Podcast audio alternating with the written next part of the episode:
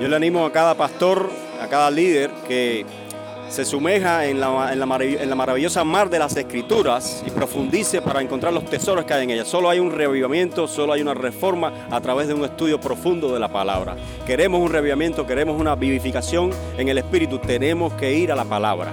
Como Lutero, sola escritura, dota escritura. Lo que acabas de escuchar fueron las palabras de ánimo de un pastor en Pinar del Río, que nos exhorta a que si buscamos reforma y reavivamiento, volvamos a las escrituras.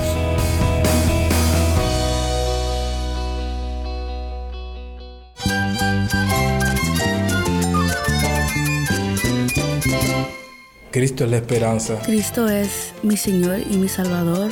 Cristo ha transformado mi vida. Cristo es la viña. Separado de Él, nada puedes hacer. Cristo es el camino, la verdad y la vida. Jesús es mi todo. El único descanso, la única paz verdadera es con Jesucristo.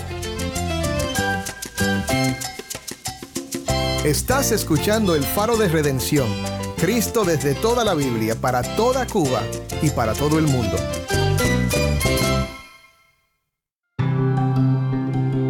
Hola, soy el pastor Dani Rojas. Gracias por acompañarme hoy. Hoy comenzamos una serie titulada Las cinco solas. Las cinco solas fueron doctrinas fundamentales a las cuales muchos en la iglesia volvieron durante el siglo XVI. Estas cinco solas son sola escritura, sola fe, sola gracia, solus Christus y soli Deo gloria. Hoy comenzamos con la primera de las cinco solas, sola escritura. Cada octubre, aquí en el Faro, conmemoramos la Reforma Protestante. Este evento histórico marcó un momento crucial en la historia de la Iglesia, durante el cual se restableció la claridad en cuanto a la doctrina bíblica. Es un periodo que todos los que nos identificamos como evangélicos debemos recordar y estudiar detenidamente, ya que durante este tiempo la Iglesia del Señor Jesucristo recuperó un entendimiento claro de la gracia hacia pecadores como nosotros una gracia que solo se encuentra a través de la fe en Cristo Jesús. En este episodio vamos a regresar a una entrevista anterior realizada por nuestro locutor anterior, el pastor Dan Warren, quien entrevistó a su profesor universitario, el doctor Charles Telfer. Charles, o Carlos, está a cargo de un grupo estudiantil de oración que se reúne semanalmente. Sin lugar a dudas, el faro de redención se sintoniza hoy en toda Cuba y el Caribe gracias en parte a las oraciones constantes de nuestro hermano Carlos. Quédate con nosotros y recibiremos hoy una gran bendición al volver a escuchar esta entrevista acerca de sola escritura. Vamos ahora con Dan Warren y el doctor Charles Telfer. Damos comienzo en esta semana a una serie sobre las cinco solas aquí en el Faro, recordando en este mes de octubre la Reforma Protestante, estudiando un poco más a profundidad lo que son las cinco solas de la Reforma. Son temas muy importantes de entender y nos acompaña ahora uno de mis profesores del seminario y realmente un gran amigo que de hecho ha viajado a Cuba con nosotros como ministerio. Doctor Charles Telford, Carlos, gracias por acompañarnos aquí en El Faro. Bueno, gracias hermano, es un privilegio para mí estar con ustedes en este programa. Mi hermano Carlos, estamos sentados aquí en tu estudio en el Seminario Westminster en California, donde realicé una maestría en divinidad y se me ocurre sentado aquí. De hecho, fuiste el primer profesor de mis estudios. Fue en una clase de griego y luego estudiamos juntos el hebreo también. Es para mí un gran privilegio platicar ahora contigo sobre la primera de las cinco solas de la Reforma Protestante, sola escritura. Para empezar nuestro tiempo estudiando este tema, cuéntanos un poco primero acerca de estas cinco solas. ¿Por qué vale la pena estudiar estos temas, estas frases en latín, frases tan teológicas. Estos temas tal vez suenan un poco aburridos a algunos que no están familiarizados con ellos, pero dinos por qué debe el cristiano pensar en estas cinco solas y cómo nos ayudan estos temas en nuestra vida cristiana. Las cinco solas dan forma y expresan unos principios muy básicos para que garantizan la, doctrina sana de la iglesia y del cristianismo. Hablamos de sola escritura, sola fide, sola gracia, solo Cristo y soli Deo gloria. Vamos a hablar de sola escritura en un momento, pero sola fide y sola gracia, que, que, nosotros somos salvos exclusivamente por la obra de Cristo, Él es el único Salvador, solo Cristo, que somos salvos por su gracia, simplemente no por las obras nuestras, y que la fe es la mano vacía que recibe la bendición de la salvación, y no es por otra cosa que nosotros hacemos o merecemos o logramos. Y cuando estamos hablando de solideo gloria, estamos subrayando el hecho de que la redención es la obra de Dios y que Él merece toda la gloria por nuestra salvación y también nos orienta en el propósito de nuestras vidas, que es darle la gloria a Él. Me recuerda lo que dice el apóstol Pablo en Romanos 11:36, porque de Él y por Él y para Él son todas las cosas, a Él sea la gloria ahora y para siempre. Es por eso que debemos de estar muy atentos a este tema que estudiaremos esta semana, porque siempre debemos de recordar estas grandes verdades de la fe, estas grandes verdades de una salvación que no proviene de nosotros, sino que proviene de Dios. Y solo aprendemos de esta redención, de esta salvación en la palabra de Dios, su palabra que Él nos ha dado para saber su plan para rescatarnos de nuestros pecados. Doctor Telfer, quiero que pensemos un poco más en el lugar de las escrituras, siendo ellas la revelación de nuestro Redentor, la revelación de la voluntad de Dios para nuestra salvación y también la norma, la autoridad final para nuestras vidas. Doctor Telfer, ¿puedes explicarnos un poco más sola escritura? ¿Qué es? ¿Dónde lo vemos en la Biblia? Y pues pensemos un poco más acerca de esta sola de la Reforma Protestante. Sola escritura subraya la normatividad de la Biblia, que es la Biblia que es la fuente de toda doctrina cristiana y toda práctica cristiana, y no alguna otra autoridad fuera de la Biblia. Y la, idea de uh, sola escritura viene de la misma Biblia, que es la actitud que nuestro Señor tuvo hacia las escrituras y que todos los creyentes en la Biblia y desde en, la historia del cristianismo también, que todo cristiano reconoce que Dios ha hablado a través de su palabra y que esa palabra tiene autoridad y es confiable. Esto es muy verdad. Gracias, doctor Telford. Creo que también sería bueno pensar en esto. ¿Dónde encontramos esto en la Biblia? ¿Será que sola escritura es algo que hemos simplemente creado como una doctrina en sí o será algo que vemos en la Biblia misma?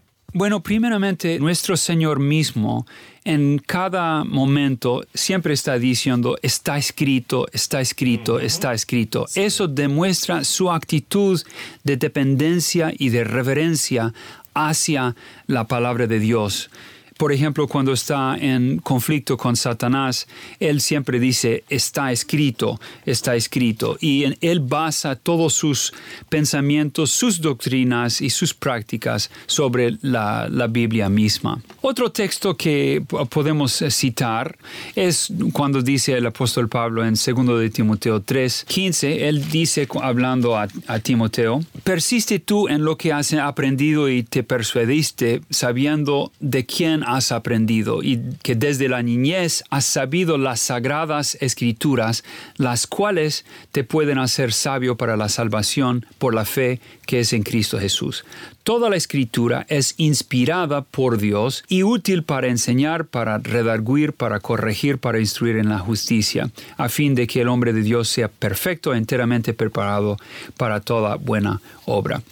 La, doctrina siempre ha sido de los cristianos que la Biblia es teopnustos, que significa es inspirada, es producto del Espíritu Santo, que el Espíritu Santo ha, digamos, respirado uh, lo que tenemos en el Nuevo Y en el Antiguo Testamento también. Otro texto que demuestra una actitud de reverencia total hacia las escrituras es uh, segundo de Pedro 3, 15 16, cuando Pedro está hablando de las escrituras de Pablo y él dice que son como las otras escrituras. Él reconoce la autoridad de las escrituras de Pablo y eso es un reconocimiento muy importante es importante que recordemos que cuando nos acercamos a la Biblia, no solamente nos acercamos al Nuevo Testamento como la palabra de Dios, sino que por siglos y siglos, escritores inspirados por Dios han formado parte de la revelación de Dios a la humanidad. Desde Génesis hasta Apocalipsis, los escritores que Dios ha inspirado nos cuentan sobre su gran plan de salvación. Como Pablo le dijo a Timoteo, estas son las sagradas escrituras que te hacen sabio para la salvación. Y sabemos que las escrituras a las cuales él se refiere no son solamente las escrituras del Nuevo Testamento, sino también Pablo se refiere a los profetas del Antiguo Testamento, a toda la historia del pueblo de Dios, grabado, recontado para las generaciones que eran por venir, desde Génesis y Éxodo, Levítico, toda la ley, todos los salmos, los proverbios, toda la escritura y pues esto es muy importante recordar al estudiar este tema de sola escritura. Nos referimos a toda la palabra de Dios que nos hace sabios para la salvación. Siempre cuando la Biblia nos habla, enfatiza que no debes de añadir ni debes de quitar de todas las palabras que ha hablado Dios. Por ejemplo, en Deuteronomio 4.2 dice exactamente eso. Y al final del libro de Apocalipsis, que no es accidental, habla la misma cosa. No añades ni quites de esa palabra. Cuando Dios habla es automáticamente autoritativo y no debemos de buscar en otro por otra revelación fuera de lo que Dios ha dicho. Igual en Isaías 8, 19, 20 es muy interesante allí, donde dice el profeta que debemos de ir a la ley y al testimonio, quiere decir la, la revelación de Dios en el Antiguo Testamento, porque ahí está donde podemos escuchar la voz de Dios. Ahí está la pura palabra de Dios y no hay, no hay necesidad de ir a buscar otra fuente de revelación supuesta en eso o el otro lugar. Siempre en la iglesia hay la tentación de buscar autoridad fuera de las escrituras, o sea, de la experiencia humana, o sea, de la tradición humana, pero Cristo mismo, Él redarguye a los fariseos que ellos aman a sus tradiciones y ellos ponen al lado la misma palabra de Dios y eso no es aceptable para el creyente de ninguna época. Entonces, cuando leemos algo en la Biblia y esto choca o contradice o se opone a algo que hemos creído, tal vez algo que hemos creído por años e incluso tal vez por toda la vida, tal vez algo que ha sido creído por siglos en la iglesia por tradición humana. Cuando es así, ¿qué tiene entonces la última palabra? ¿Quién debe de tener la última palabra en lo que creemos como hijos de Dios? Obviamente tiene que ser la palabra de Dios. Es sola la escritura, como hemos dicho, que es normativa para nuestras creencias y prácticas como cristianos y como la iglesia. ¿Será esta doctrina, bueno, me viene a la mente algunos que dicen, pues tengo mi Biblia, yo no necesito ir a la iglesia, yo no necesito oír a un predicador, no requiero de ayuda fuera de la Biblia, Jesús, yo y mi Biblia, y eso es todo. Cuando decimos sola escritura, ¿es realmente sola escritura? O sea, la escritura y yo y nada más, en el sentido de que no necesitamos a algo más, o cómo debemos de pensar en esto?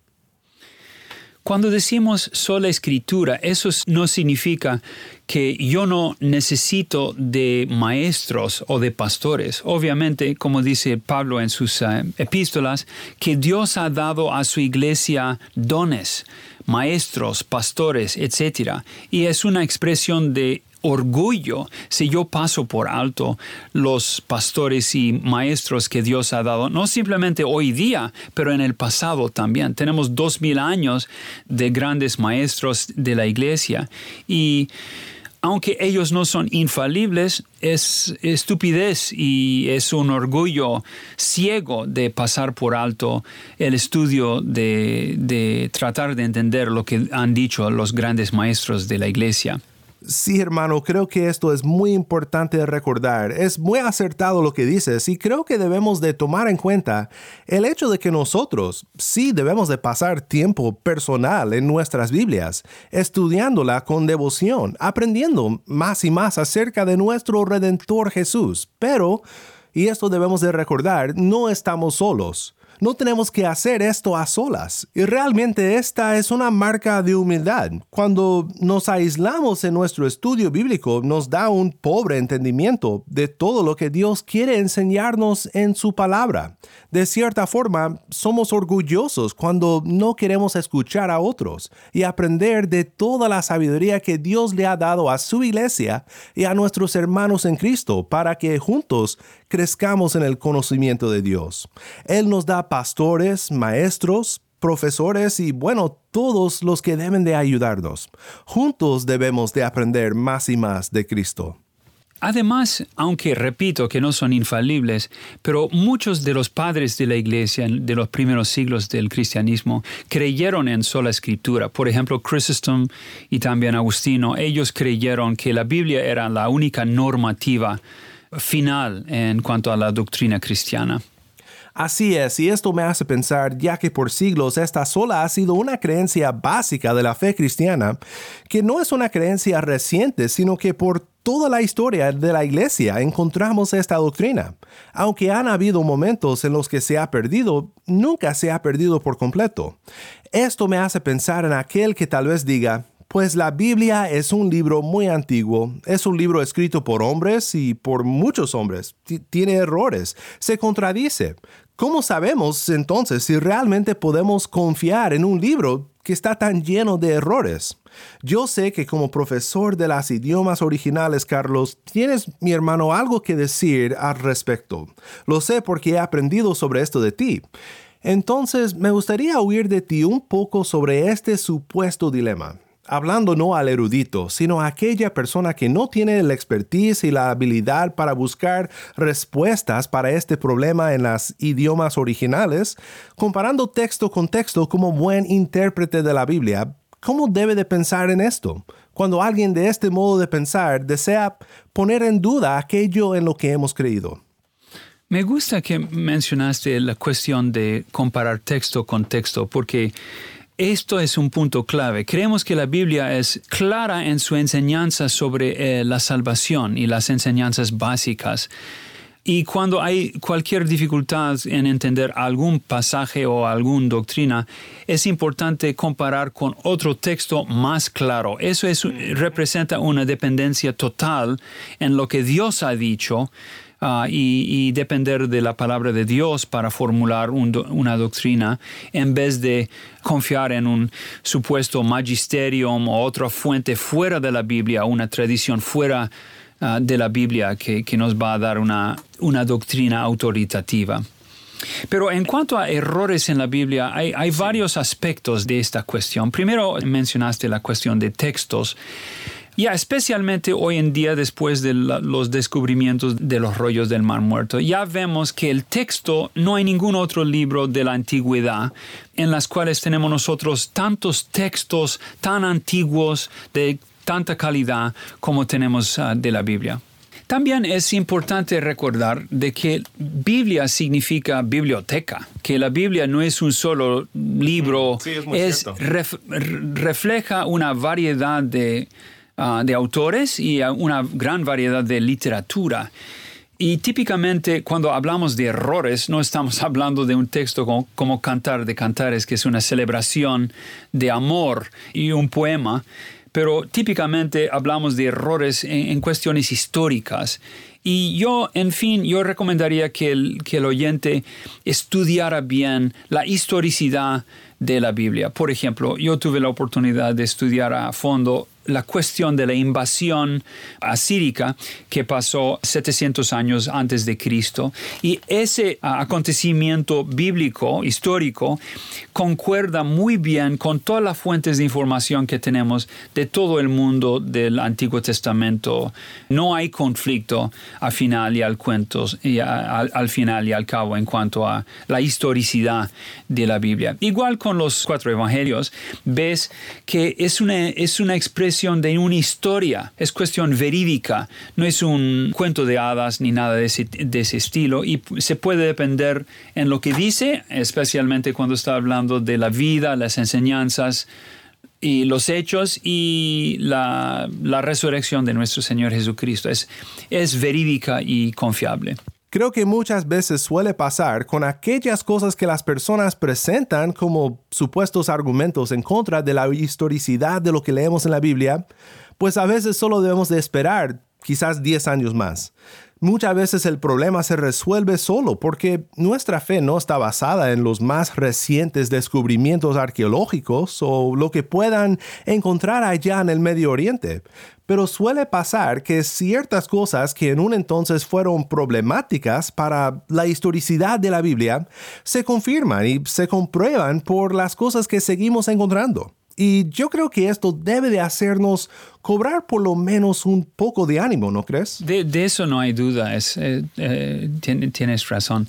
Por ejemplo, se descubrió un supuesto documento que hablaba de la esposa de, Jesús mm, en alguna ocasión. Y eso, ah, el mundo busca y ama cualquier información, supuesta información, que refleja negativamente en cuanto a la Biblia. Mm, Entonces, ah, recibió mucha atención a nivel internacional ese texto y llegó a, a a verse eh, después de unos dos años como un fraude total y eh, no, no, tiene nada de histórico ah, dentro de ella. Y hay muchos ejemplos de la misma, la misma cosa. Quiero regresar al texto que nos compartiste en Timoteo. Dice Pablo que Timoteo debe de recordar lo que ha sido enseñado, porque sabe de dónde lo aprendió. Leemos en otros pasajes que su madre y su abuela fueron instrumentos al enseñarle a Timoteo las escrituras. Pero quiero regresar a esto, lo que Pablo dijo que era el fin principal de la Biblia.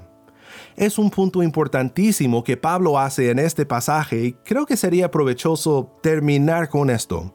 ¿Cuál es el verdadero fin de la Biblia?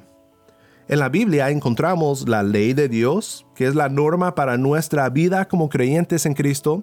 La Biblia, por supuesto, es nuestra suprema autoridad, es la misma palabra de Dios, pero es la palabra de Dios para un fin específico. Doctor Telfer, ¿qué diría Pablo al respecto?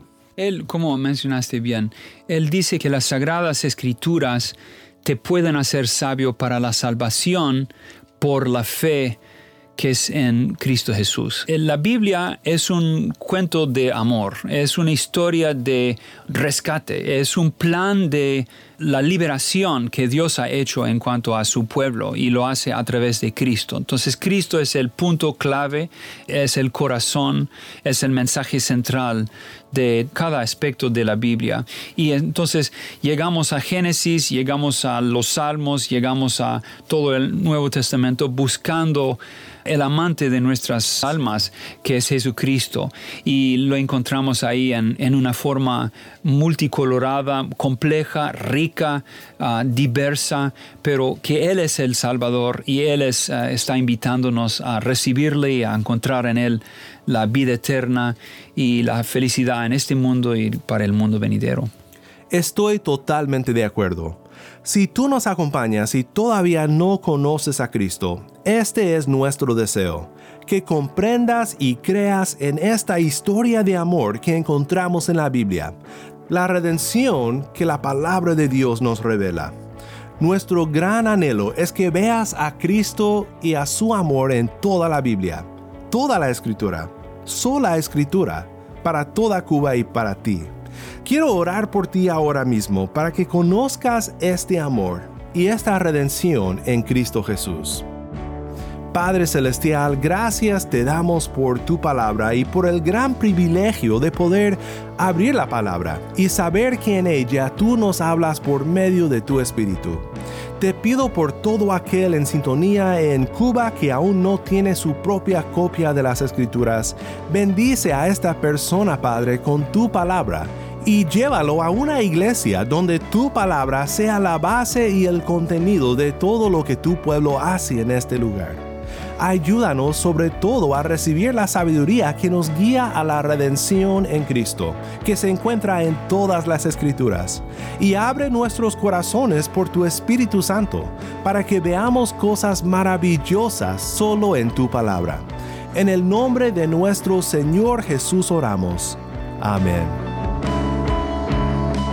Doctor Charles Telford, mi amigo Carlos, nuestro amigo, gracias por acompañarnos. Ha sido un privilegio tenerte aquí en el Faro de Redención. Bueno, gracias a ti y que Dios bendiga a Cuba y Dios bendiga a todos los hermanos de Cuba. Soy el pastor Dani Rojas. Gracias por acompañarme aquí en el Faro de Redención.